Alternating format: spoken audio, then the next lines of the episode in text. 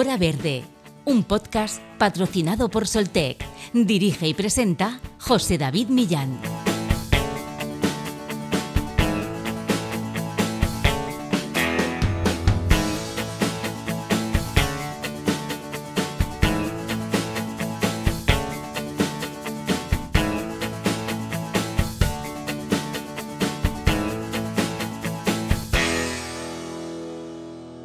Desde el pasado martes hasta este jueves se ha celebrado la sexta edición de Genera, la Feria Internacional de Energía y Medio Ambiente y una de las más importantes del año en IFEMA, en Madrid. Una edición alineada sin duda con el protagonismo de España como uno de los principales actores en el desarrollo de energías renovables a nivel mundial.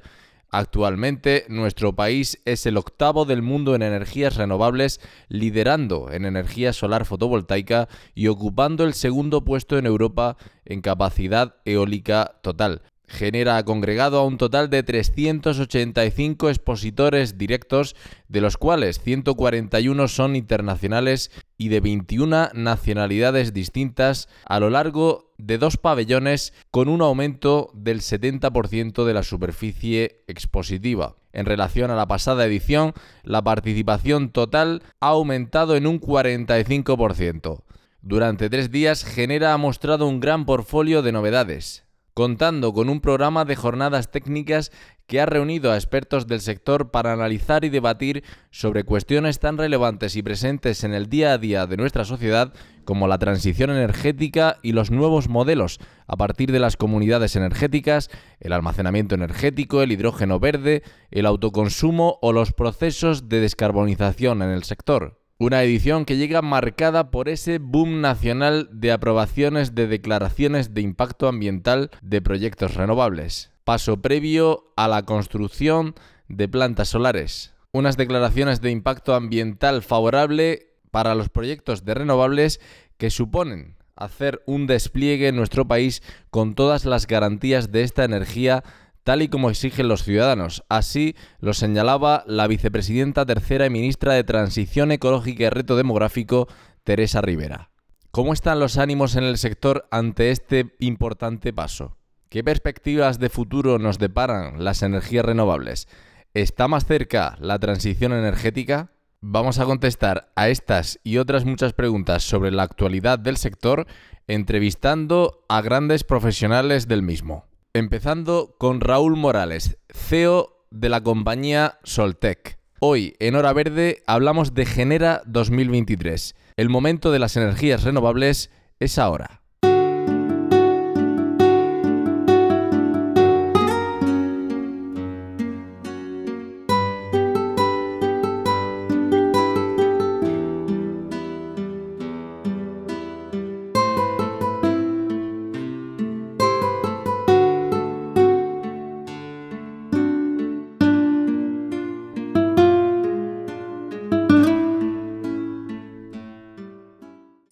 Pues hoy nos hemos venido hasta IFEMA, en Madrid, donde se está celebrando la Feria Genera, la Feria Internacional de Energía y Medio Ambiente. Y bueno, en las últimas semanas estamos asistiendo a un aumento considerable de aprobaciones de las declaraciones medioambientales eh, para la construcción de plantas solares, tanto por parte del Ministerio como de las comunidades autónomas. Y bueno, queríamos saber, eh, estamos aquí en el stand de Soltec con su CEO, Raúl Morales, eh, Raúl, ¿a qué crees tú que se ha debido esta aprobación masiva?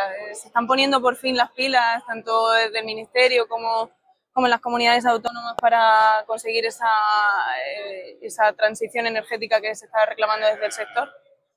Hola, buenas tardes. Bueno, en principio no ha sido exactamente así. O sea, se han puesto las pilas entre comillas porque realmente había una fecha límite que había sido, había sido eh, prorrogada con anterioridad y ya pues no había más opción que, que o bien aprobarlas o bien denegarlas, ¿no? Y siempre había pues, por parte de las administraciones públicas pues eh, cierto miedo a, a, denegarlas sin justificación, no simplemente porque no han sido capaces de, llevar a cabo el trámite, ¿no? Eh, entonces ha sido un poco pues la confluencia de las dos cosas, ¿no? que ha, ha pasado bastante tiempo y que había una fecha límite para poder, para poder expedirlas, digamos y qué va a suponer este boom de aprobaciones para el sector y para empresas como Soltec. Bueno, esta, esta cantidad de, declaraciones de impacto ambiental que se cifra alrededor de 40 gigavatios, aproximadamente unas cerca de 30, 25, 30 del Ministerio y otras 10 o 12 las comunidades autónomas y otras que están por llegar, ¿no? porque ha habido ciertos, eh, algunos procedimientos que pueden dilatarse un poquito más, pero esas 40 gigavatios pues supone pues poner en el mercado eh, de proyectos pues eh, más del doble de lo que hay instalado hoy en día, ¿no? a principios de, 2023. por poneros un, en, digamos en magnitud esta cantidad, en el año 2008, donde fue el boom fotovoltaico con las ayudas en aquella época, pues se instalaron, no llegó a 4 gigavatios, ¿no? 3 con algo. Este año pues se van a instalar, o se han instalado en el 2022, pues aproximadamente una cantidad de, de ese orden de magnitud, 3-4 gigavatios. Ahora hay 40 pendientes de ejecución y hay un tiempo determinado para hacerlo. Supone que el 2023 va a ser un año con mucho más que el 2022 y un 2024 y un 2025 muy fuertes, prácticamente en cantidades de 10 a 15 gigavatios al año, ¿no? Lo supone un reto para la industria, por eso se está pidiendo pues cierta relajación en los plazos que hay para ejecutar las plantas. Una de las preocupaciones de, las empresas y del sector ahora mismo es que, bueno, eh, todo apunta a que el gran número de, aprobaciones eh, medioambientales de las, de las plantas solares que se van a construir en los próximos años vayan a, producir eh, problemas de suministro. ¿Cómo puede afrontar esto el sector? ¿Qué se puede hacer para evitar ese desabastecimiento? Bueno, aquellos que llevamos tiempo en el sector, lo hemos visto, como he dicho antes, en el 2008, en Italia pasó también con el quinto conto de energía, ya por el año, si no recuerdo mal, 2010, 2011. Es decir, esto es recurrente en la industria. Hay ciertos periodos en los que son eh, límites y hay que instalar lo que se tiene autorizado o si no, esas autorizaciones eh, te caen. Y básicamente pues lo que ha ocurrido históricamente es que el que instala el primero pues se instala, instala mejor, ¿no? Instala en, mejores condiciones, ¿no? La, tanto la financiación como el suministro de componentes puede verse afectado conforme vaya pasando el tiempo y, los cuellos de botella pues eh, entren a, a funcionar. Evidentemente no es la situación ideal, preferimos un, eh, un desarrollo mucho más tranquilo y progresivo, pero bueno, este sector por desgracia es un poco así. La cantidad, digamos, de energía renovable que hace falta eh, introducir en el sistema por la descarbonización, por la independencia energética que necesita Europa, por la guerra de Ucrania, etcétera, etcétera, pues nos ha llevado a esta situación. Eh, yo aconsejaría pues a aquellos que que tengan proyectos porque sean eh, lo más rápido posible en bloquear al menos los componentes y los instaladores o constructores que puedan necesitar para instalar El mensaje sería ese, ¿no? Celeridad, eh, ponerse ya manos a la obra y, empezar a, trabajar cuanto antes en la fabricación y en el, sí, Sí, bueno, a veces los plazos de construcción dependen mucho de las autorizaciones, pero sí que por lo menos aquellos que tengan visibilidad de cuándo va a estar eh, lo que llamamos ready to build, es decir, que el proyecto esté listo para construir, pues tan pronto como tengan eh, visibilidad, no esperar más y hacer un bloqueo eh, una reserva de los componentes y, o por lo menos de las empresas constructoras y de los componentes necesarios para que puedan evitar una inflación de precios que puede ocurrir si la demanda es muy alta o simplemente una escasez que también puede ocurrir en un momento determinado. Eh, bueno, como sabrán, los sectores ecologistas están clamando que esta aprobación masiva desde el Gobierno eh, se debe que el Ministerio para la Transición Ecológica eh, ha realizado una rebaja de las condiciones ambientales que se deben cumplir en las plantas solares y que bueno que eso va a producir una desprotección del entorno natural. ¿Tú crees que eso es así? bueno, no sé qué medidas se toman desde Soltec para proteger el medio ambiente en todos los proyectos en los que se trabaja. Bueno, lo que ocurre es que de facto no es así. De facto, la rebaja no ha sido tal, simplemente ha sido un cúmulo de proyectos que han ido, digamos, haciendo, haciendo tapones en las administraciones y, se ha liberado de golpe. ¿no? Eh, realmente no se han bajado los estándares. Es verdad que los últimos eh, decretos, reales decretos ley, que se ha habido una simplificación, es para proyectos nuevos en los que pues, eh, se duda mucho de que puedan ser aplicados porque ahora mismo hay falta de interconexión. Es decir, eh, a efectos prácticos, no ha habido ninguna relajación eh, de las condiciones medioambientales para tener la aprobación de un proyecto. Ese ha sido más una cantidad de acumulada de proyectos muy antiguos, algunos de ellos cuatro y cinco años, otros dos o tres, eh, que, ha, que, ha, un poco llevado a esta situación. Entonces eso es, eso es lo que yo le diría a los ecologistas. Lo segundo que le diría a los ecologistas es, eh, no se puede tener todo en esta vida, ¿no? no queremos, o sea, si queremos eh, eh, evitar el cambio climático, si queremos mantener el objetivo cero, si queremos, eh, eh, pues eso, que, que, que, esto no vaya más, esas emisiones de carbono, evitarlas. Ahora mismo se está quemando mucho, mucho gas en España, incluso carbono en otros países. Eh, eh, hay también muchos residuos nucleares que se pueden evitar con las renovables y con los tejados no es suficiente. Se ha dicho por activa y por pasiva que no es suficiente, con lo cual hay que hacer instalaciones solares. Es verdad que hay un impacto visual, pero creemos que el impacto visual es algo que, que es algo subjetivo, ¿no? Que lo importante es que la, eh, el ecosistema esté protegido. Y nosotros desde Soltec pues promovemos lo que llamamos el concepto de ecovoltaica, que es la combinación de la energía solar fotovoltaica en el ecosistema, ¿no? o la integración, mejor dicho, de la fotovoltaica en el ecosistema. Y esto significa, pues, eh, digamos, alterar lo mínimo posible eh, los, los, espacios donde hacemos las instalaciones y combinar pues, con otro tipo, pues, tanto de plantas locales, incluso de, tanto de fauna y flora, y flora local, eh, pues pantallas vegetales perimetrales autóctonas de, eh, de la zona, también con, la, con las eh, poblaciones de alrededor, pues que haya formación, etcétera. Es decir, nosotros somos muy respetuosos con el medio ambiente, tenemos un alto estándar y yo creo que en general también la mayoría de las empresas solares también lo hacen. ¿Qué próximos pasos eh, deberían ser los que se siguieran tanto bueno, en España como en el resto del mundo? Pero bueno, hablemos de, de España en general para conseguir esa transición energética y ese objetivo. Bueno, pues básicamente hay que seguir con, con como se está haciendo ahora, pues eh, tramitando plantas eh, de una manera importante, porque si no, no llegamos, como hemos dicho antes, fomentándolo todo, el autoconsumo también es necesario. Y ahora lo que viene la segunda parte es si la energía solar, también la eólica, pero especialmente la solar en España, es tan rentable y tan eficiente eh, y causa tan poco impacto, pues lo que hay que hacer es seguir instalando más, pero hay que tener en cuenta que hay que instalar también el almacenamiento. Esto sería lo que queda sin resolver. Y antes del almacenamiento sería el, el cambio de, de, consumo de las energías fósiles a la electrificación. ¿no?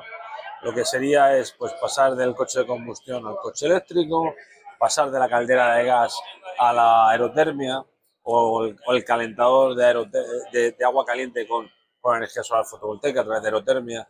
Es decir, es muy importante electrificar la economía, ¿no? O, por ejemplo, el, AVE o los trenes electrificados en vez de eh, los, combustibles, los coches de combustible fósil como sea de gasolina o de diésel. Entonces, lo que hay que hacer primero es ir cambiando el consumo a, aquellas fuentes eléctricas porque las energías renovables básicamente lo que producen es electricidad y es mucho más sencillo hacer, hacerlo a través de la electrificación y acto seguido o en paralelo, mejor dicho, eh, ir aumentando el sistema de almacenamiento para que cuando haya exceso de energía renovable, hay mucho sol y o mucho viento, podamos almacenarlo en una batería o incluso en una estación de bombeo, eh, poder luego utilizarlo en otras horas que no haya generación, porque esté de noche o porque no sobre el viento o por la razón que sea. Muy bien, pues muchas gracias por haber estado con nosotros en, Hora Verde, por habernos atendido eh, en este espacio durante la Feria de Genera. Nos quedamos con esos mensajes y muchas gracias por tu colaboración. Bueno, a ti, muchas gracias.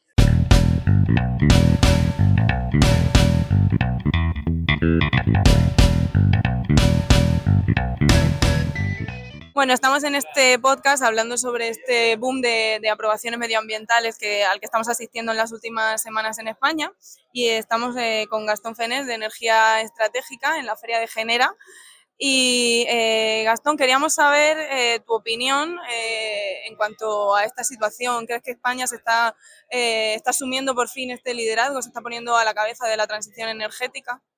Bueno, es, es evidente cómo, cómo, está, cómo hay un, un resurgir del sector, eh, la situación de la crisis energética internacional y sobre todo lo que está pasando en, En Europa, creo que hoy que, estamos aquí en, en, Genera, en este evento, con todos los stands y los expositores que hay, es, es un reflejo de cómo el, el mercado eh, está creciendo, se esperan varios gigavatios este año, se hablaba entre 7 y 8 gigavatios este año, más todavía el año, el año entrante. Creo que, que los proyectos que se han presentado para obtener las días es, es, un claro ejemplo de cómo hasta el propio gobierno se ha tenido que, que demorar en evaluar la, cantidad de proyectos que se han presentado. Eh, son indicadores de que, de que el sector eh, se está moviendo. Creo que es interesante que España aprenda de sus experiencias anteriores y, y lo pueda hacer con sostenibilidad. Que no haya un boom un año o dos, que después el mercado caiga, sino plantear metas de, de, desarrollo sostenibles y que vaya creciendo año tras año, sobre todo para que las empresas que hoy están invirtiendo y apostando puedan tener esa mirada de largo plazo y planificar inversiones. Hoy, hoy estamos escuchando un montón de anuncios. La, la, hay muchas empresas que están anunciando incluso fabricar productos aquí en, en, España, que es uno de los debates que creo que con la demanda de mercado que va a haber se podría, se podría plantear, ¿no? De, de solicitar a las empresas que, que, tengan que hacer inversiones, que haya industria local aquí en España y creo que, que se viene una etapa de, de mucho debate y, y, es lo que se está viviendo hoy en el mercado, ¿no? Pero en, creo que en coincidencia para todos es optimismo. Vale, sí, esa iba a ser mi siguiente pregunta. ¿Cómo veías los ánimos en, en las empresas? Tú que te relacionas con, con, distintas empresas del sector, entiendo que, que, optimismo en general. Las empresas están optimistas, sin dudas. Hoy ven a España como un mercado muy atractivo, incluso en el top 5 o top 5 de las inversiones globales para muchas compañías, digo Estados Unidos, sacando China, que siempre es un mercado muy, muy grande, eh, Australia o, o, otros países de, de Europa, pero muchos de los, de los fabricantes hoy te mencionan a España como dentro de los cinco principales en los cuales encuentran una oportunidad de, inversión o, o, de negocio. Y eso creo que incluye a toda la cadena de valor, desde el fabricante de trackers, de paneles solares, instaladores. Creo que hay falta personal. Muchas empresas no consiguen eh, profesionales para, para, los puestos que se, se requieren. Eso es un, es un signo de crecimiento que está teniendo el mercado y el optimismo que hay de las empresas por un mercado que se proyecta para los próximos años y no solo para una cuestión coyuntural me parece que, que esta vez sí llegó para, para quedarse y sostenidamente. Me comentabas antes que bueno, tú te mueves principalmente en el mercado eh, latinoamericano, también eh, en España ahora. Eh, ¿Cómo ves la situación en América Latina? ¿Se están también poniendo las pilas en este sentido de, transición energética? ¿Se está siguiendo un poco la, bueno, la deriva que estamos viendo en España? Latinoamérica es como, tiene mucha volatilidad, ¿no? Hay mercados que por momentos apare aparecen como un boom. Hoy es Colombia, Chile, eh, México, por ejemplo, que años anteriores había, estaba creciendo muy fuerte, ahora está un poco parado, lo mismo Argentina. Brasil sigue siendo un pilar, en Brasil es un medio un ejemplo de creo lo que se espera para los próximos años en Latinoamérica, con, creciendo mucho la generación distribuida, no solo las grandes plantas. Hay licitaciones, pero tiene todavía mucho que ver el empuje que da el Estado y, se empieza a mover el sector privado independientemente, pero todavía le falta para, para mostrar los volúmenes que hoy vemos, por ejemplo, en España, que se habla de 7, 8 gigavatios, eso en, en, Latinoamérica habría que juntar muchos países para que se dé esa demanda o ese, ese mercado. Eh, pero sí creo que está en esa dirección. Con, con, altibajos, con cambios, pero va en esa, en esa dirección. ¿Qué factores claves crees que faltarían en, en el mercado latinoamericano para conseguir eso? Creo que mucho tiene que ver con, con la inestabilidad política que hay, hay, en Latinoamérica suele haber cambios de gobierno, eh, con cambios muy radicales en las políticas públicas, eso hace que las inversiones a veces sean más complicadas de, de sostener en el tiempo. Latinoamérica también tiene muchos países tienen producción de hidrocarburos, es un dato menor, y también creo que la cuestión financiera es un poco más complicada. Eh, para, para la, la, bancabilidad y lo que es el, el, la, la, confianza de, de, del sector financiero también no en todos los países se da de, de la misma manera, justamente por estos cambios que, que aparecen y, una moneda que es más inestable también. Eh, muchas, muchas monedas se están devaluando en Latinoamérica, eso hace que, que los precios sean una incertidumbre, que los bancos te vean esto con una con preocupación y que a veces no sea de la, de la misma manera competitiva frente a otros recursos como el gas, que es muy fuerte todavía. Y hablando de la cadena de suministro que has comentado antes, bueno, esa está siendo, creo, ahora mismo la principal preocupación de, muchas empresas aquí en España tras esta aprobación masiva de, las declaraciones de impacto ambiental. Eh, ¿Qué mm, factores crees que pueden contribuir a, que, bueno, que no haya ese problema de, suministro que se pueda aplicar desde las empresas o desde los gobiernos? Bueno, creo que, que hoy se está como reacomodando y las proyecciones son un poco más, más complicadas de hacer por el escenario actual.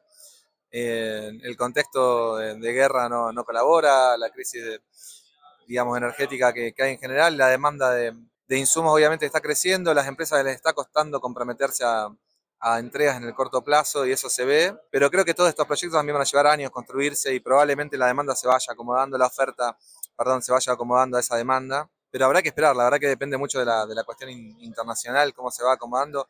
Hay cada vez más inversiones en, en litio, eh, la industria en, en, general va haciendo sus, su, tarea para que eso también se vaya acomodando. Obviamente es una oportunidad de inversión y de negocio, no es, una cuestión de voluntad, sino también de, del tiempo que necesitan las inversiones para que se puedan dar en un contexto también de incertidumbre. Pero entiendo que se irá corrigiendo como pasó siempre. Habrá, habrá que esperar, pero entiendo que se va a ir corrigiendo. Genial, pues nada, eh, eso era todo. Muchas gracias por haber estado con nosotros hoy en Genera y por participar en nuestro podcast en Hora Verde. Y cuando quieras ya sabes dónde estamos.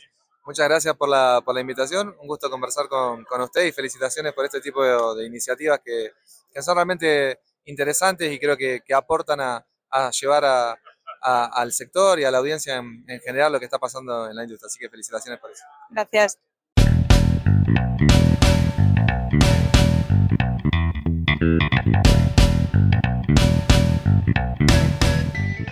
Nuestra compañera María Aguilar sigue hablando en Genera con expertos de todo el mundo, no solo de España, como ven, también hemos escuchado de Latinoamérica. En este caso, entrevistamos a Álvaro Villasante, vicepresidente del Grupo Energía Bogotá. Y quería preguntarte, Álvaro, eh, ¿crees que España está tomando por fin ese liderazgo en cuanto a las renovables que se venía eh, reclamando desde el sector? Yo creo que España tiene todas las condiciones para ser el país líder en el desarrollo renovable de Europa. Cuando nosotros vemos la generación eléctrica desde el noviembre del 21 a noviembre del 22, solo España es el país donde la generación, en este caso eólica, la generación renovable, lidera versus el resto de países donde todavía tenemos carbón presente, nuclear presente y otros muchos condicionantes. Tenemos unas condiciones de radiación buenas, tenemos una industria local buena, tenemos un compromiso, capacidad, equipo humano. Entonces yo creo que esta digamos, este impulso a la permitología, que era una de las barreras que estábamos teniendo en el mercado, es clave para que el mercado de verdad despegue. Hay todas las condiciones, como digo, del sector privado, las condiciones de recurso solar y evidentemente pues lo que necesitamos es impulso regulatorio para seguir desarrollando este mercado. Entonces, sin duda, esto contribuye a seguir consolidando la apuesta que está teniendo España por el mercado renovable. ¿Qué más, en tu opinión, haría falta para seguir eh, desarrollando estos aspectos clave?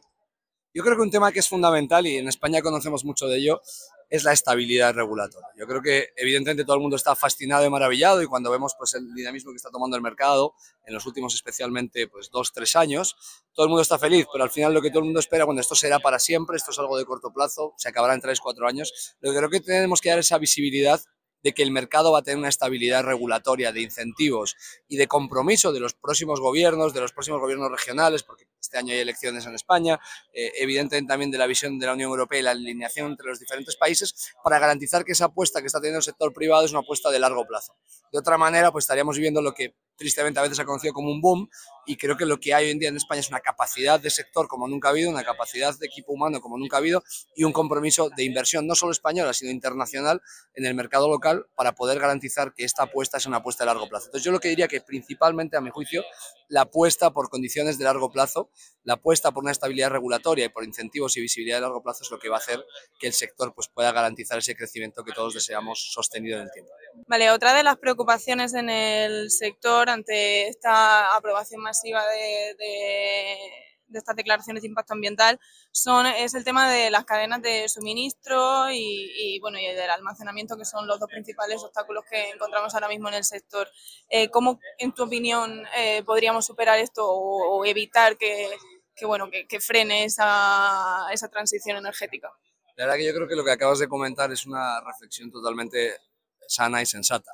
Cuando de repente se liberan 40, creo que han sido gigavatios de, de proyectos, de golpe con una visión a dos, tres años, pues evidentemente hay un digamos, miedo lógico y natural a que esto pueda producir cuellos de botella.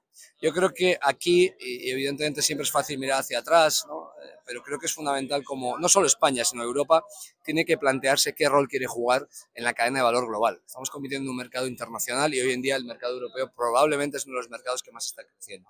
¿Cómo vamos a fomentar también la producción local para depender menos quizás de vaivenes en situaciones internacionales? Cómo vamos nosotros a fomentar, y como bien has dicho, el espectro del almacenamiento, porque vamos a tener flujos ingentes de energía renovable entrando a un mercado donde riesgos de precios bajos o riesgos incluso de curtailment pudieran llevar a un desincentivo a ese desarrollo renovable. Entonces hay que impulsar evidentemente sin duda el almacenamiento, esto es fundamental, y hay que impulsar también con medidas incentivos claros, por eso lo decía anteriormente, el ámbito de la política regulatoria y la visión de largo plazo, la productividad de la Unión Europea, la capacidad de la Unión Europea de satisfacer esa demanda de largo plazo. Si solo estamos generando demanda y no estamos contribuyendo a una generación de oferta, lo que vamos a tener evidentemente son cuellos de botella que no son deseados para esa estabilidad. Entonces yo, una vez más, repito, las condiciones de mercado están dadas, lo que necesitamos es un compromiso tácito de la política pública para atender este desarrollo que está siendo ingente y además en una capacidad de corto plazo que, como bien decía al principio, pues sí puede generar un poco esa expectativa de cómo vamos a desarrollar en tan poco periodo tanta capacidad en un mercado pues, que tiene un dinamismo no solo local, sino internacional. Vale, me decías antes que bueno, tú fundamentalmente trabajas ahora mismo en, Colombia. ¿Nos podrías comentar un poco eh, cómo está la situación allí? Eh, si se está siguiendo también esta tendencia eh, que estamos viendo en España en cuanto a renovables. Pues la verdad que es una muy buena pregunta y además ustedes que están también presentes en Colombia, yo creo que son un ejemplo de lo que ha pasado en el mercado. El mercado colombiano ha vivido un despegue inercial del desarrollo renovable. Eh, hace cuatro o cinco años el mercado tenía 25 megavatios operativos de renovables y se espera acabar el, el 2023 por encima de los 2.500, incluso pues podría ser cercano a los 3.000, con muchos proyectos en ejecución, con muchos proyectos en desarrollo. Yo creo que la tendencia global de la descarbonización es evidente, la tendencia de una matriz que cada vez quiere ser más diversificada, depender menos de, y lo hemos visto, las, las consecuencias que tiene depender en gran medida de una sola tecnología, cuando además muchas veces dependemos de energéticos del exterior. Yo creo que Colombia ha entendido muy bien esto es cierto que Colombia es un país que tiene una matriz ya diversificada, que tiene un recurso hidráulico muy fuerte, un recurso eólico bueno, un recurso solar bueno, que tiene capacidades de producción de energéticos locales, pero creo que se está siguiendo un poco esta tendencia también del mercado español, pues de un impulso creciente. Evidentemente no hablamos de los mismos rubros, ustedes aquí hablan pues, de años de 6, 8 gigavatios de capacidad instalada, nosotros estamos, como digo, pues, este año viendo si se llega entre los 2,5 a los 3, pero realmente sí que es un mercado muy dinámico que cree firmemente en que la diversificación de la matriz es fundamental, es fundamental para garantizar una estabilidad de precios, lo que yo le suelo llamar el trilema de la energía, que es competitividad, sostenibilidad y confiabilidad, que creo que es lo que todos estamos buscando en el mercado energético del mediano y, largo plazo. Entonces yo creo que desde Colombia se mira muchísimo a España, también es verdad que gran parte de las compañías europeas, especialmente españolas, tienen conexiones muy fuertes eh, con el mercado renovable español y como digo, ustedes son unos de los jugadores destacados y creo que eso también nos hace que haya una unión permanente en discusión regulatoria, en mejores prácticas y evidentemente en ver cómo podemos desarrollar pues, un mercado que está en este momento en plena expansión. Muy bien, pues nada, muchas gracias por haber estado en Hora Verde y, bueno, y por habernos recibido aquí en Genera 2023 y nada, no te robamos más tiempo y muchas gracias por, por, participar con nosotros. Muchísimas gracias a vosotros, os felicito y el trabajo que hacéis para divulgar el impulso a la transición energética es fundamental, así que todos los éxitos a Hora Verde y a todos los que nos escuchan, pues que sigan escuchando estos espacios que son tan fundamentales para divulgar el mensaje de por un mejor planeta. Muchas gracias.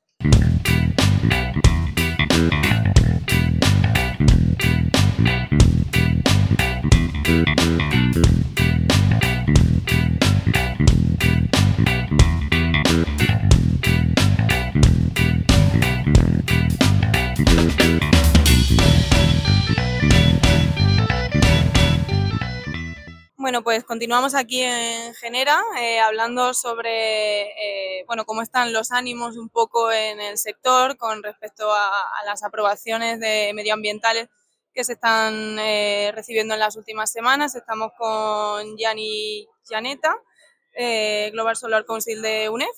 Y bueno, pues queríamos que nos contaras un poquito cómo lo estás viendo tú, cómo estás viviendo esta situación y cómo ves que, que lo están recibiendo las empresas. Eh, muchas gracias. Eh, la Global Solar Council es la asociación mundial que junta a todas las empresas, asociación eh, del mundo de energía solar fotovoltaica y UNEF es un miembro fundador de Global Solar Council. Y en general es un momento muy positivo porque está una crisis energética, está un tema de seguridad energética y el solar, como todos los renovables, pues, son la solución y está mucha prisa de hacer mucho en, uh, en un rato de tiempo muy corto y porque está un problema de seguridad energética que la, la guerra en Ucrania y la crisis, la crisis mundial ha creado la pandemia y todo.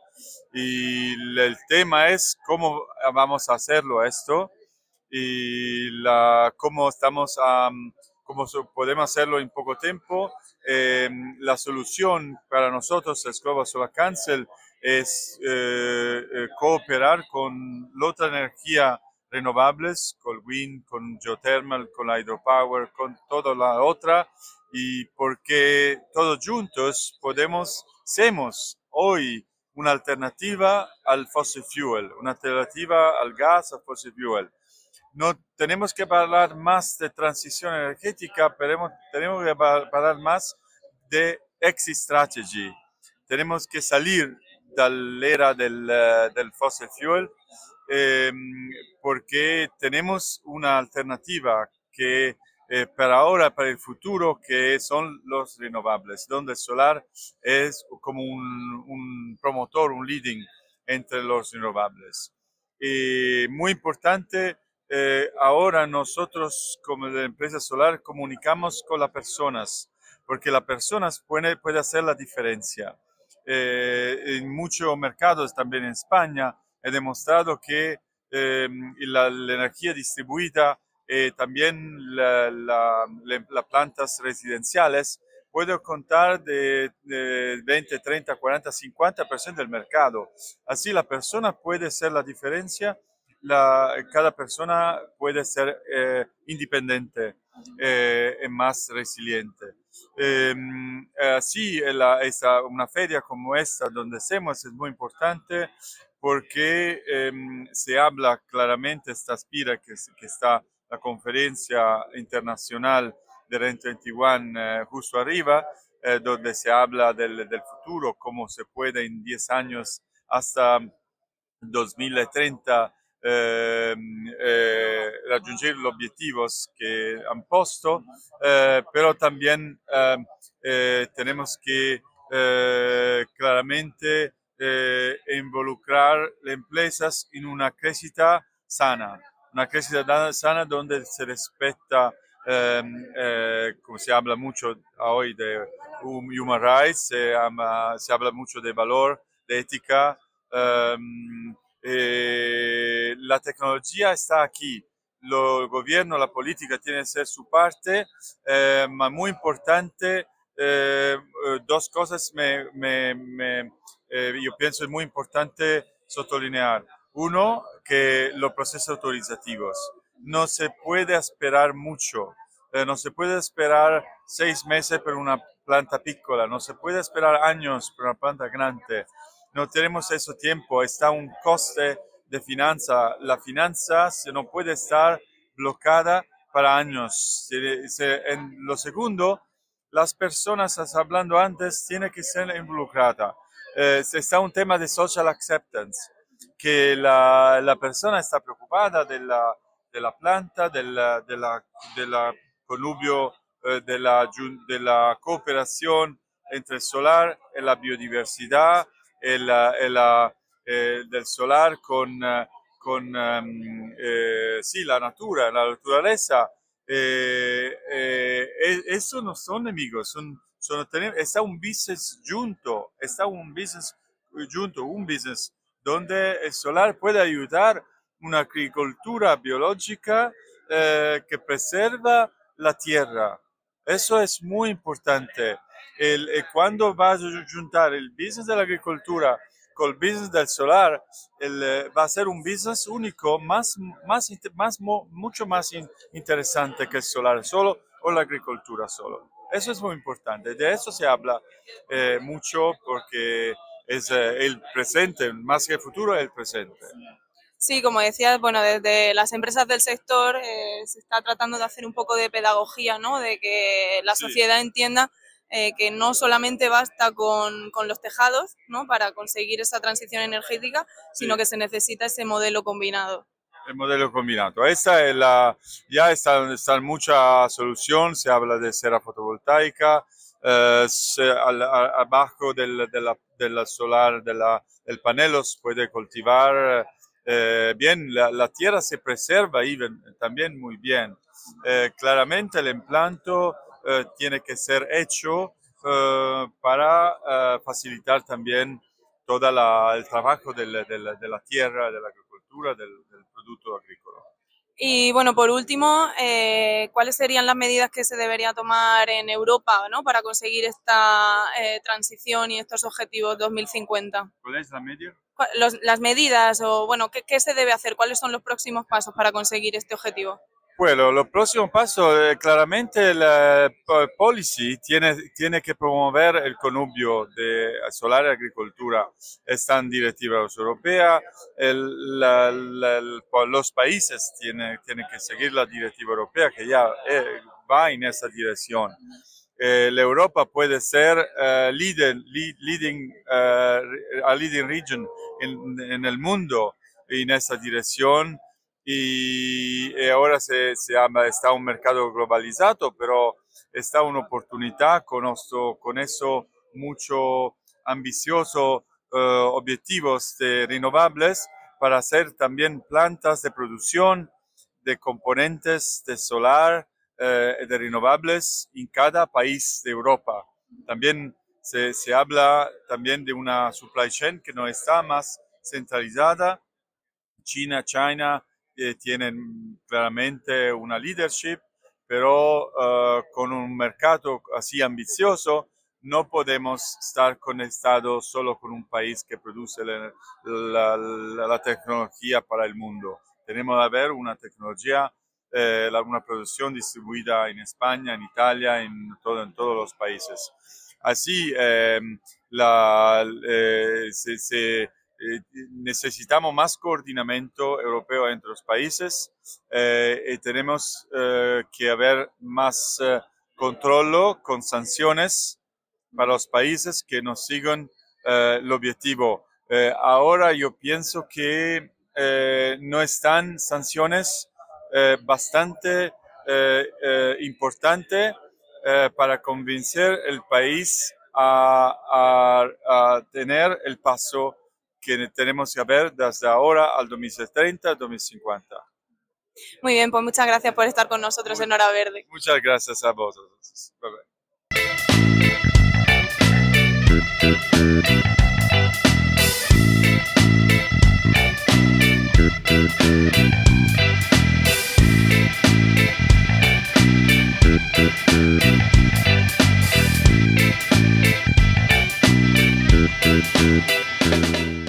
Estamos con Daniel Peña de Ginkgo. Y bueno, eh, estamos hablando estos días con algunas empresas y, nos comentan que debido a esta aprobación masiva, eh, pues la preocupación que hay ahora mismo es el tema de, la cadena de suministro, que puede haber escasez eh, como fabricante. ¿Cuáles crees que pueden ser los siguientes pasos que, que, bueno, que puedan abordar las empresas para evitar que haya este desabastecimiento? Bueno, muchas gracias. De nada. Desde el punto de vista nuestro como fabricante de módulos, no vemos que haya un, problema en la, cadena de suministro, principalmente porque todos los fabricantes estamos aumentando la capacidad de producción. Ginkgo este año pasaremos de 45 gigas a 65 gigas de capacidad de producción, casi todo en Type. Por lo tanto, no vemos esa, esa, esa rotura de cadena de suministro. Sí que es verdad que los fabricantes de polisilicio han incrementado sus capacidades, por lo tanto se estima que el mercado este año estemos alrededor de 400 gigas y la parte de polisilicio, que es la que nos ha preocupado un poco más durante los últimos años, estaba alrededor, estará alrededor de 600 gigas, por lo tanto en, ese, en, esa línea no vemos problema. Podríamos ver un poco de problema en la parte de cristal y la parte de EVA, sobre todo para Q3, Q4, pero los proyectos que han sido aprobados en, esta, en estos días entendemos que no se van a, a construir este año. Son proyectos que sean para 2024-2025. Por lo tanto, no vemos que en el 2023 esa falta de suministro.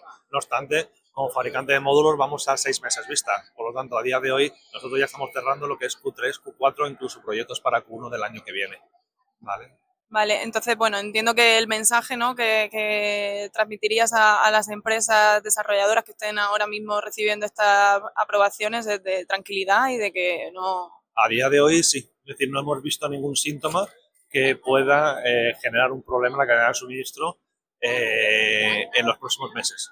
¿Vale? Sí que es verdad que puede ser Q3, Q4 la falta, la falta de, de EVA y de cristal, pero bueno, con las estimaciones que hay, esa falta que puede llegar a haber no es, no, no, no es excesiva.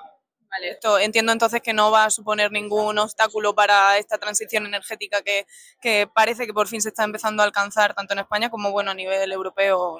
No lo vemos. Lo único que puede pasar es que a nivel europeo sí que pongan ciertas trabas al mercado, al producto de, China, que en ese caso sí que veríamos Mm, un, gran problema para, para, desarrollar no solo proyectos en España, sino todos los que hay en, en, Europa. ¿Vale? Pero a día de hoy, con las capacidades que tenemos todos los fabricantes, los 5 o 6 primeros fabricantes en el mundial, que estamos alrededor pues, de 300, 400 gigas, no vemos que eso sea un problema, exceptuando pues, que pueda pasar que una fábrica se queme, como nos pasó en el 2019, que ahí sí que puede generar un problema, un coste de suministro, pero a día de hoy no estamos recibiendo información desde China que podamos tener eh, un problema. Perfecto, pues muchas gracias por eh, responder a Hora Verde y gracias por acompañarnos. Muchas gracias a vosotros. Hora Verde, un podcast patrocinado por Soltec. Dirige y presenta José David Millán. Y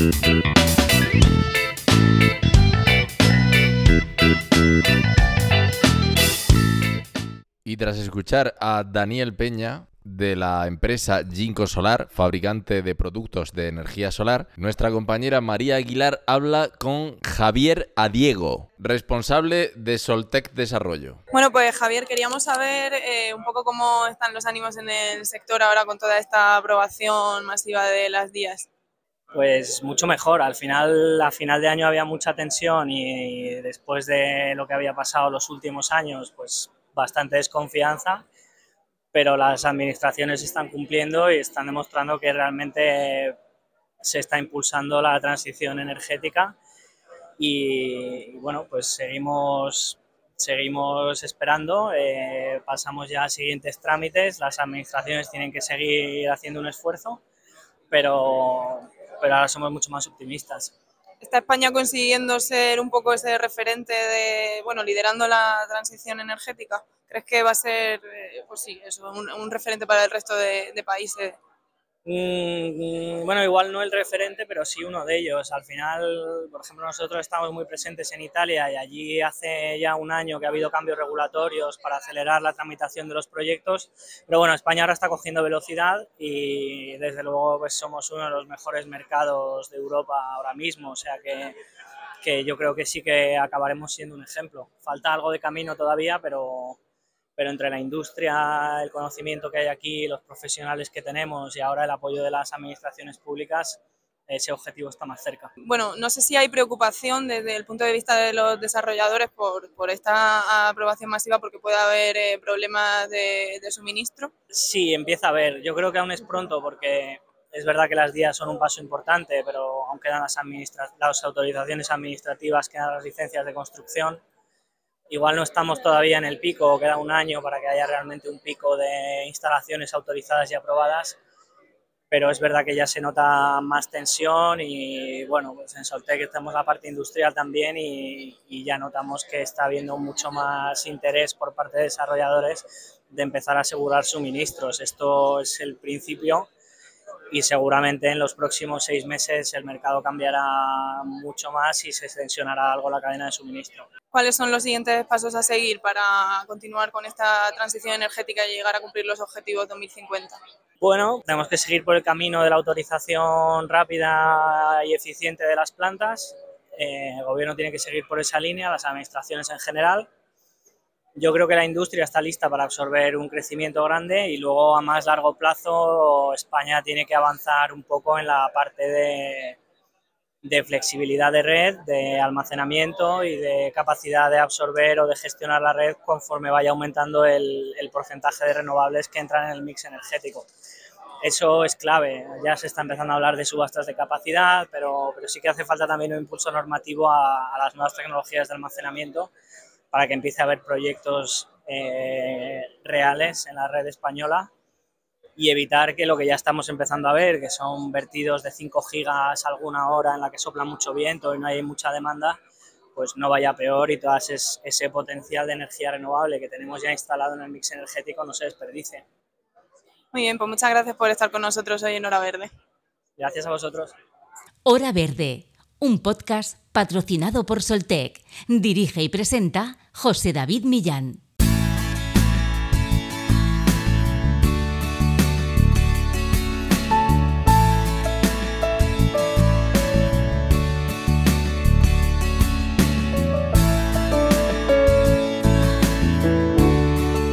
Pues hasta aquí ha llegado el programa de hoy en Hora Verde. Como han visto, ahora es el momento de las energías renovables, con ese gran avance que supone la declaración de impacto ambiental positiva para más de 150 proyectos en toda España, principalmente de energía solar fotovoltaica. El reto por delante es mayúsculo, pero es fundamental para avanzar en la urgente transición energética y en la descarbonización de nuestro planeta para conseguir los objetivos de reducción de las emisiones de gases de efecto invernadero a la atmósfera y avanzar en la lucha contra el cambio climático. Gracias por escuchar una semana más nuestro podcast Hora Verde y les emplazamos a la próxima con nuevos e interesantes contenidos en materia de sostenibilidad, medio ambiente y energías renovables. Como siempre, pueden estar al tanto de estos temas a través de las redes sociales de Soltec, en Facebook, Instagram, Twitter y LinkedIn. Que pasen una feliz semana. ¡Chao!